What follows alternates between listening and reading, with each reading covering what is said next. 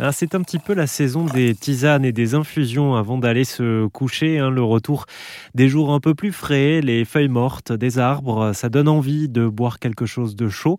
Moi, je vous propose au contraire aujourd'hui sur RZN Radio de déguster votre infusion froide. Je vous présente l'entreprise Simple qui commercialise des infusions bio et 100% made in France à base de plantes médicinales ancestrales appelées autrefois les simples médicinales, d'où donc le nom de la marque Simple avec un Y.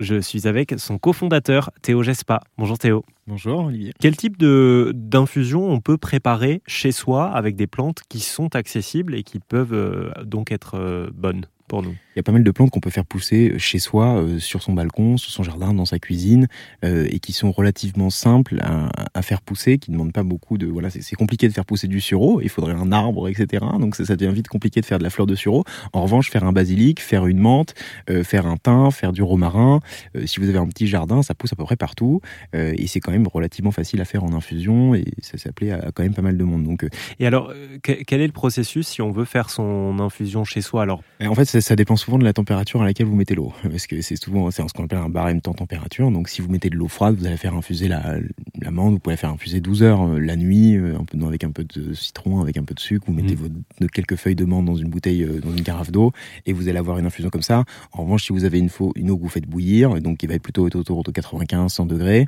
là, quelques minutes, 3, entre 3 et 5 minutes, ça suffit largement à faire infuser les plantes. Quoi. Après, vous allez avoir un côté un peu trop infusé qu'on retrouve très facilement dans du thé, par exemple, mmh. ou dès qu'on fait infuser un thé un tout longtemps, ça va être assez désagréable. Quoi. Donc ça va être trop fort.